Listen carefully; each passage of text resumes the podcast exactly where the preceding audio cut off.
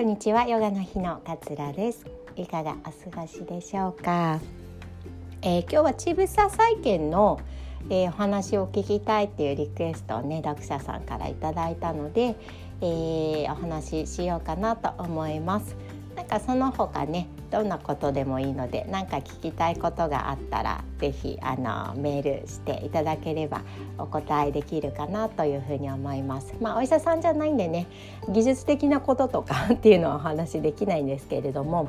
なんかこういう時どんな気持ちでした？とかね。どんな風にして過ごしましたか？とかっていうようなね内容とか。なんかちょっとお医者さんには聞きじ聞きにくいというかなんかすごい些細なことなんだけど自分としては些細なことなんだけど確認したいんだけどなんかお医者さんに聞くまでもないなみたいなこととかっていうのもあったりしませんか？なんかそんなこととかでもねいいのでぜひぜひリクエストいただければ嬉しいです。えー、私はちぶさ債券についてなんですけれども、えっと、10月に昨年の10月に左胸全摘すると同時にエキスパンダっていうものを胸に入れて今その皮膚を拡張しているような段階なんですね。で今年の6月に今入れているエキスパンダーではなくて、えー、インプラントよりこう胸に合う体に合うインプラントに入れ替えるっていう手術を行う予定です。6月か7月か。っていうようなね感じです。で私の場合はあのー、乳首のね下あたりぐらいに、えー、乳がんのしこりがあったので乳首はあの残せないっていうふうに先生に言われたので乳首はない状態です。これでも人によって全摘だけど乳首が残せるパターンとかもある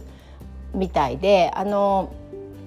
私あの再建する時にね患者の会みたいなのに出て実際に再建したおっぱいを触らせてもらったりとかっていう会に出たんですけれどもその会に出ていた方で60歳ぐらいの女性なんですけれども、えー、同時再建にインプラントを入れた方は、えっと、全摘だったんだけれども先生といろいろ相談したところ乳首は残せそうだっていうことで乳首だけは残した。で、えー、なんでしょう人工的なエキスパンダーっていうのを入れて、まあ、インプラント入れ後で入れ替えてインプラントになってると思うんですけれどもインプラント入れてで自分のその上に、えー、自分の乳首をこうつける手術をするっていうような形でしただから乳首はすごいね自然な感じでね残ってました。そういう方もいらっしゃるんでそこはね是非自分のそのがんの位置とかがんあとはがんの細胞の広がり方とかによって残せる残せないっていうのが多分決まってくると思うので気になってる方はね是非お医者さんに相談するといいんじゃないのかなというふうに思います。私今乳首がない状態でエキスパンダっていうものを入れて皮膚をこう拡張させているっていうような感じです。見た目は私ねあの言っとくと 言っとくとっていうか告白しとくとめちゃめちゃあのおっぱい小さいです。あの授乳後ね皆さんあの経験ある方は納得してくださると思うんですけれども授乳した終わった後ってワンサイズ落ちますよねカップがねめちゃくちゃね私あの小ぶりなおっぱいでございますだからこの胸が大きい方と胸が小さい方、うん、によってもこう再建しようかなどうしようかなっていうのはあの分かれてくるんじゃないのかななんていうふうに私は思ったりしています。私胸がもともと小さいしもうね結婚して子供もいるしっていうのもあったからそこまでこうおっぱいに執着心みたいなのはあのぶっちゃけなくてなんかあのなかったとしてもなんかそんなに大きさ変わらないなみたいな感覚なので、まあ、ちょっともともとね痩せ型っていうのもあるか思うんですけれどもなんかあんまり変わらないなって感覚なのでなんかあんまりねおっぱいに関してそんなにこう執着はないんですけれどもじゃあなんで再建したのかっていうと、まあ、やっぱり子供が小さいのでまだ一緒にねプール行ったりとか旅行行ってこう温泉入ったりとかする機会も、えー、あるだろうなっていうふうに思って再建をね、まあ、まだ若いしやっとこうかなっていうような気持ちにえー、なってね、えー、やりました。で人によってはね同時に再建する方もいらっしゃるし、えー、術後1年ぐらい経って気持ちも体も体調も落ち着いて、えー、そろそろ再建しようかなっていうタイミングでする方もいらっしゃるのでそのタイミングはそれぞれかなっていうふうに思います。あの同時に再建するとまあ、一気に手術が1回終わるっていうのはすごいメリットですけど、まあ、入院期間がね2週間以上かかっちゃうので最初の入院期間結構長くなっちゃったりとかっていうのもあったりするので、まあ、それはこう考え方次第かなっていうふうに思います。ただ私はあの同時再建してよかったなっていうのはやっぱりね術後あの自分のおっぱいを見た時に乳首とかないですし右と左のサイズとかも全然違うんですけど左はねなんかこうなんて言うんでしょう。別物。っ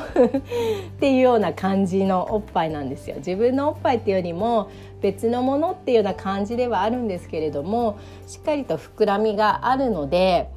こう喪失感みたいなすごく薄かったっていう感覚ですかね。まあ、あのぺっちゃんこの状態を見てないので何とも言えないですけれどもあ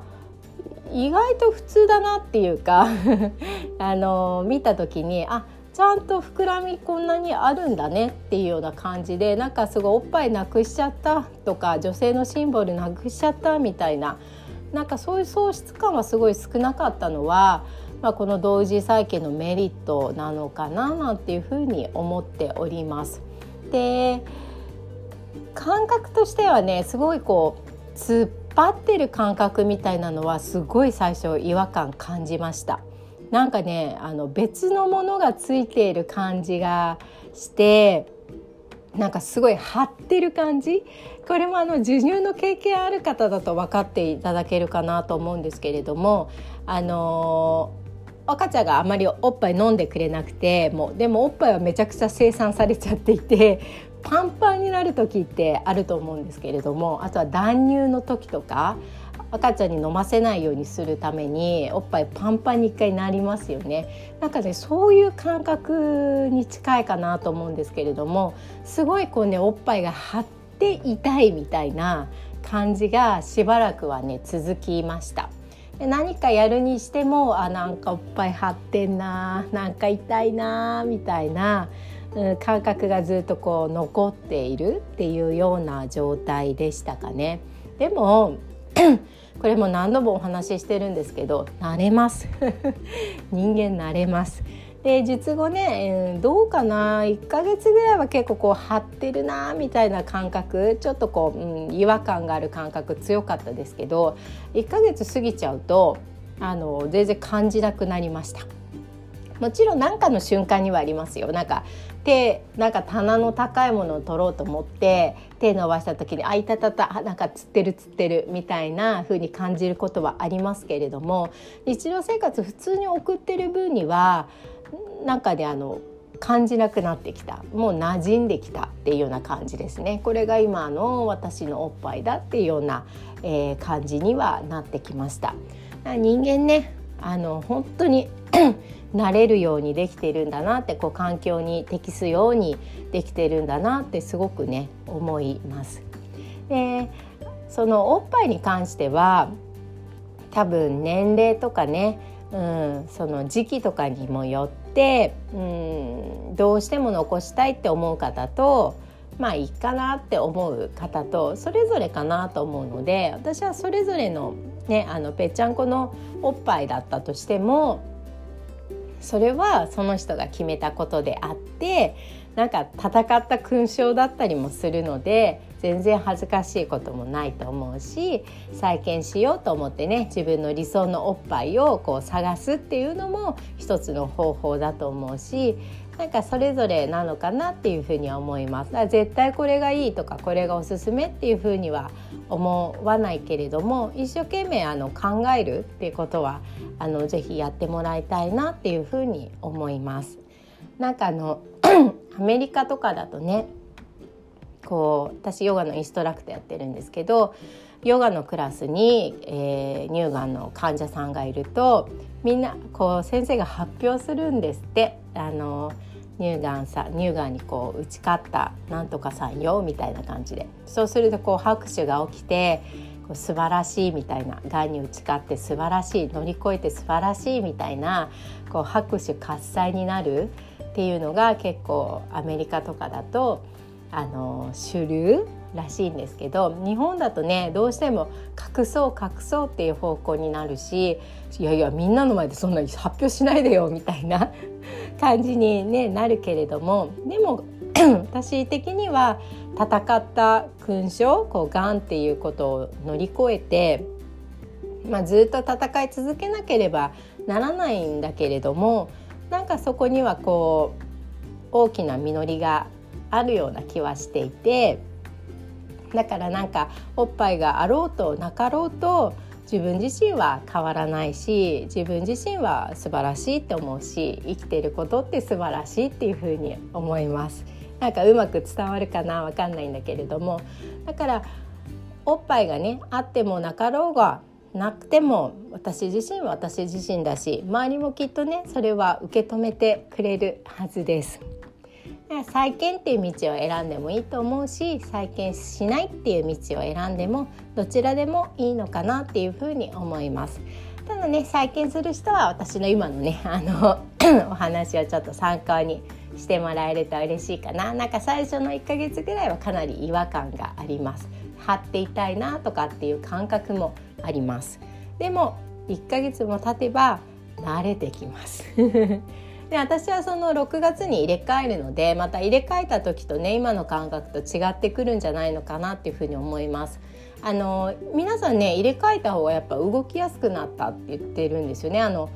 こう釣った感覚とかっていうのがね入れ替えた方がなくなるっていうふうにおっしゃってたので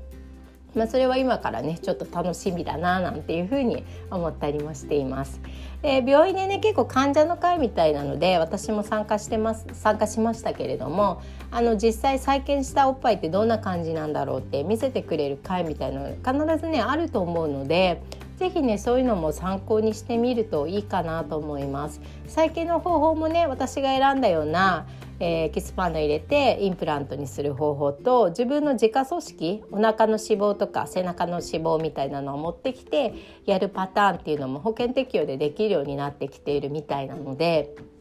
あの見た目がねやっぱり全然違うんですよね自分の脂肪の場合だと結構柔らかいおっぱいができるのでこう垂れたおっぱいみたいなのもできるんですけどインプラントだとねやっぱ人工物なのでこうパーンと張ったおっぱいになりますね。だから右と左あの再建してる方としてない方を比べると年でやっぱり年齢に重ねることにおっぱいって加水してくるので反対のおっぱいは加水してるけどもう一個のおっぱいこうパンと張ってるような感じみたいなのでちょっとね見た目が変わってくるっていう感じもあったのででも私はそれでもまたねあのお腹とかから傷をつけてあの手術するのなんか大変そうだなと思ったのであの一番こう手っ取り早いインプラントを選びましたけれども是非ねあの見て触らせてもらうそういう回あると思うのでに参加をすることをねおすすめします。でその時にあの